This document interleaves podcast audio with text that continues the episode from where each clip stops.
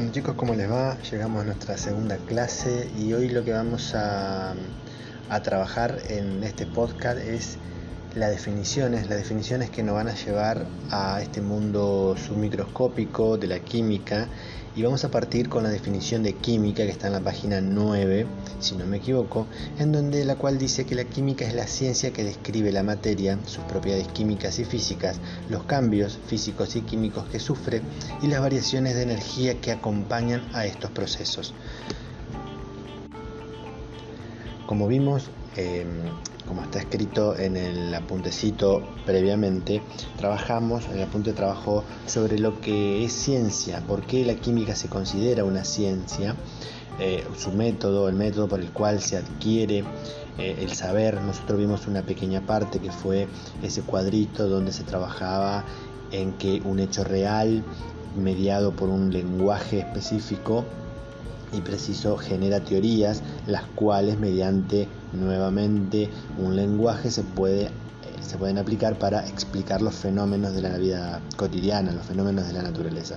ese método de construcción de saberes, ese, ese método que por primera vez lo usó Lavoisier para obtener un conocimiento acabado de las reacciones, eh, se conoce como método científico, bien, o, algo similar a eso.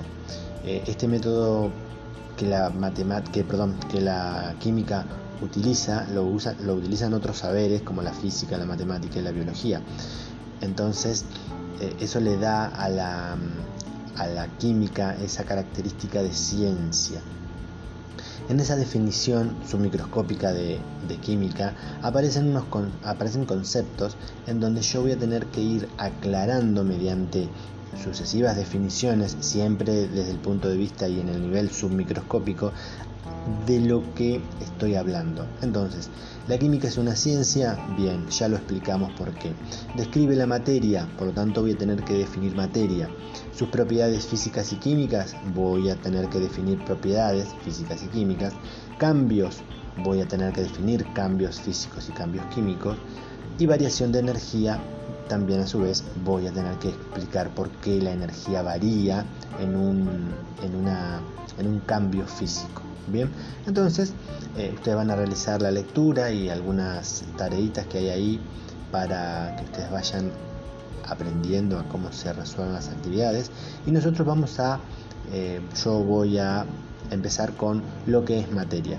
Entonces, materia es todo lo que conforma el universo, todos los materiales con el que el universo está conformado, tienen la misma materia, la, la materia es de la misma naturaleza. Y la definición de materia está dada por la materia es todo lo que ocupa un lugar en el espacio. Una de las propiedades de la materia, no inherente a ella, sino que hay una partícula que dota a, la materia con esa propiedad se llama masa. Por lo tanto, en el cuadernillo decir que la materia es materia porque tiene masa eh, no sería del todo correcto. Yo tengo que decir que la materia es todo lo que ocupa un lugar en el espacio y luego vamos a ver que una de las propiedades de la materia que tiene que ver con la cantidad de materia que hay es su masa. Entonces, la definición de materia solamente quedaría que la materia es todo aquello que ocupa un lugar en el espacio. Lavoisier con su trabajo llega a la conclusión eh, de que durante una reacción química ordinaria, las reacciones químicas eh, que Lavoisier mm, estaba realizando eran sobre la combustión, en una reacción química ordinaria eh, no hay un cambio observable en la masa. Entonces, eso que la vacía observó y que utilizando el método fue poniendo a prueba, se conoce hoy en día como ley de conservación de la masa. Habiendo definido masa, pasemos a la parte de energía. La energía se define como la capacidad para realizar un trabajo o transferir calor. Más adelante ustedes van a trabajar sobre lo que es eh, trabajo y lo que es transferencia de calor. nosotros en este curso introductorio no lo vamos a ver. Lo que sí hay en el, en el cuadernillo del propedéutico, una mm, ejercitación mental, llamémoslas así, en donde nos pone en contrapunto a un físico muy famoso que es Albert Einstein y a el padre de la química, Antoine Lavoisier, el cual Lavoisier decía que em, en toda reacción química no hay cambio en la masa. Por otro lado, Einstein, con su fórmula, nos dice que hay una variación de energía acompañada de una variación de masa la cual hay que multiplicar por una constante para obtener ese valor. Lo que nos dice la ecuación de Einstein, la famosa ecuación resumida en E es igual a mc cuadrado, es que si hay una variación en la energía, tiene necesariamente que haber una variación en la masa. La masa y la energía son intercambiables para Einstein. Por lo tanto, si yo tengo una reacción química y en esa reacción química hay un cambio en la energía total, debe necesariamente haber una variación de la masa. Lo que se contrapone, lo que contradice a primera, a primera vista con la teoría de con la ley de conservación de masa de Lavoisier. Lavoisier dice que no hay cambio en la masa y Einstein nos está diciendo con su fórmula que al haber variación de energía sí hay variación en la masa. Entonces nos plantea el cuadernillo que resolvamos una pequeña, un pequeño cálculo matemático, el cual el cuadernillo nos va guiando. Tenemos que hacer un pequeño trabajo con las, con las unidades, perdón, pero nada muy, muy complejo, en donde vamos a ver quién de los dos tiene razón, si Lavoisier con su ley de conservación de la masa o Einstein con su variación de energía a partir de la variación de masa. Eh, le voy a pedir que lo resuelvan. Si lo resuelven, lo leen y lo entienden, por favor me lo comentan vía mensajito o si tienen alguna duda me lo comentan vía mensajito. Sigamos hablando de lo que es energía. La energía hay de dos tipos, eh, la energía cinética y la energía potencial. El resto de energías que ustedes trabajaron en la escuela secundaria se conocen como vectores. Por ejemplo, para que ustedes tengan una idea y para traer un ejemplo que nos aclare, el dengue es una enfermedad y el mosquito no es el que produce la enfermedad.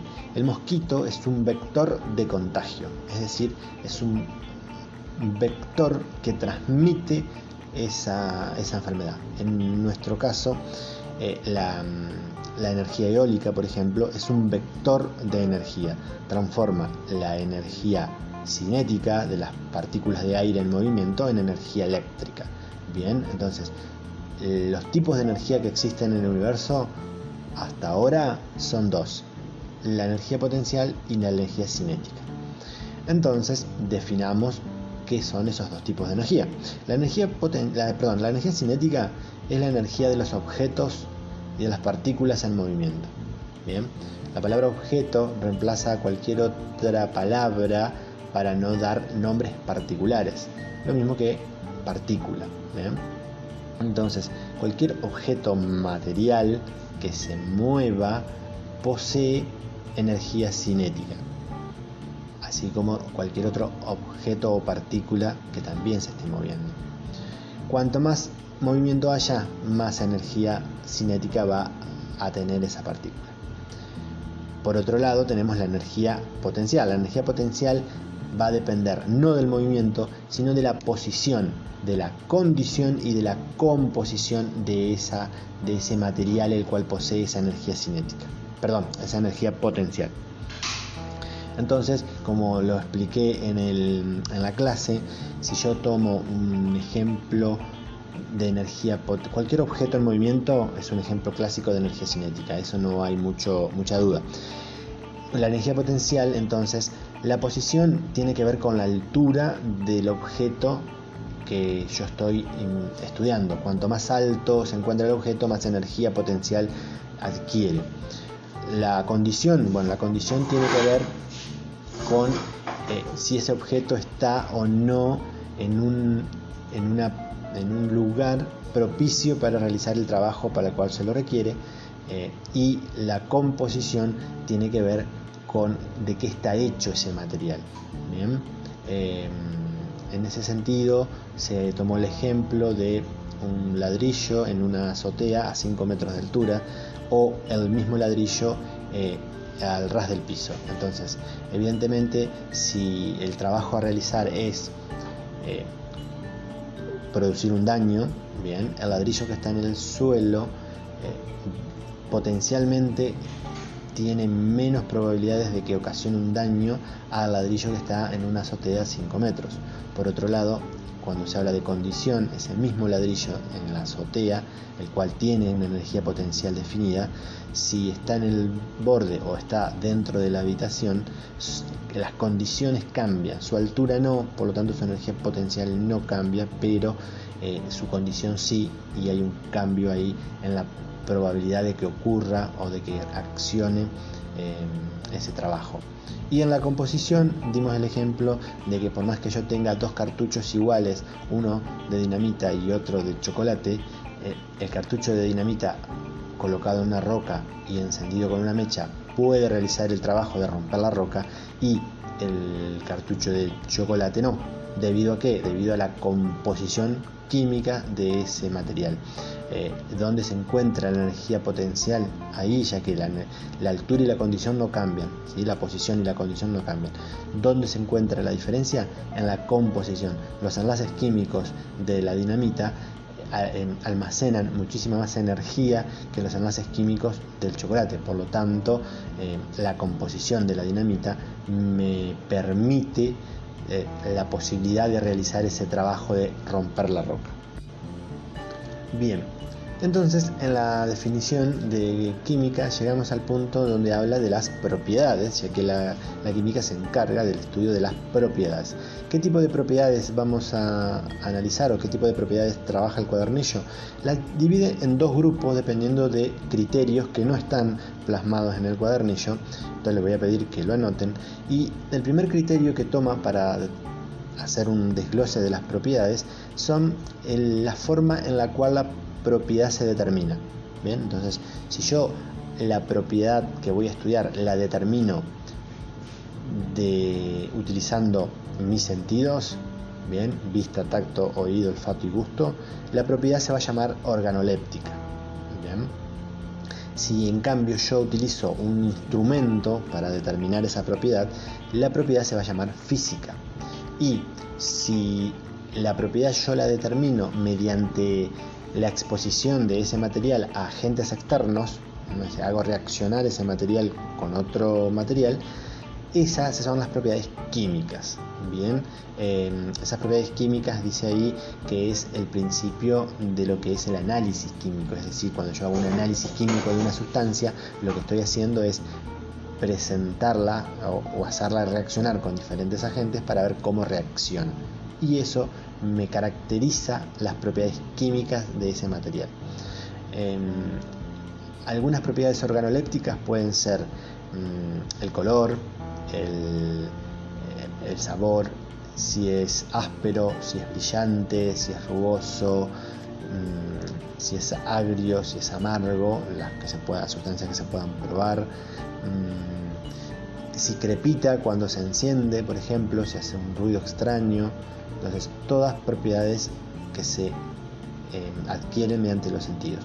Las propiedades físicas, como yo necesito un instrumento para determinarla, va a ser mm, eh, la temperatura, para si uso un termómetro, la eh, longitud, una regla, puedo con la regla calcular un volumen, puedo con una balanza calcular su masa, luego puedo calcular la densidad con un densímetro o calcular la densidad a partir de la masa y del volumen pero como adquirí la masa y el volumen mediante un instrumento, la, densidad calculada también resulta una propiedad física.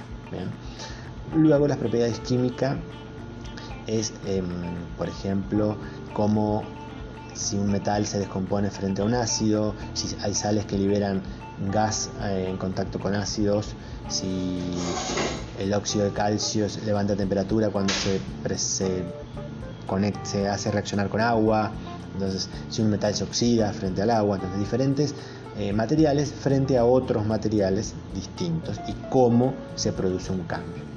Eh, el segundo criterio para la determinación de propiedades es el que tiene que ver con la cantidad de material involucrado, con la cantidad de materia involucrada. Eh, en el cuadernillo dice cantidad de masa, pero mm, eso está mal, no depende de la masa, sino que depende de la cantidad de materia. Hay dos propiedades que dependen perdón, que tienen en cuenta el criterio de la cantidad de materia.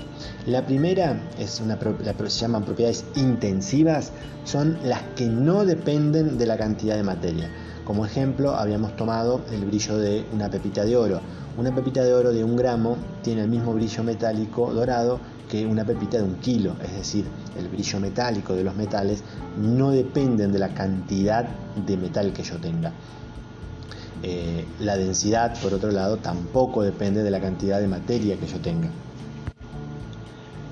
Y la otra propiedad que sí depende de la cantidad de materia se conoce como propiedad extensiva. Ahí tenemos las propiedades como son el peso, la masa, eh, el volumen, eh, todas esas, esas propiedades en las cuales varían dependiendo de la cantidad de materia que yo tenga en consideración, se van a llamar propiedades extensivas. Si ustedes eh, ven el volumen, por ejemplo, y la masa de un material, son propiedades extensivas. Pero si yo divido eh, estas dos magnitudes, tengo la densidad de ese material y esa propiedad es una propiedad intensiva, me permite caracterizar el material. Bien, entonces la densidad, el peso específico, el calor latente que se conoce, eh, son, averigüen, busquen por favor qué es calor latente. Eh, son todas propiedades intensivas, no dependen de la cantidad de materia que yo considere. Bueno, eh, hasta ahí nosotros trabajamos en la segunda clase. Ustedes van a tener unas actividades que realizar, realízanla en papel. Yo luego voy a subir un resumen de esas actividades al aula virtual, entonces ustedes esa actividad resuelta en papel, luego la van a volcar, parte de esa actividad, la van a volcar al aula virtual.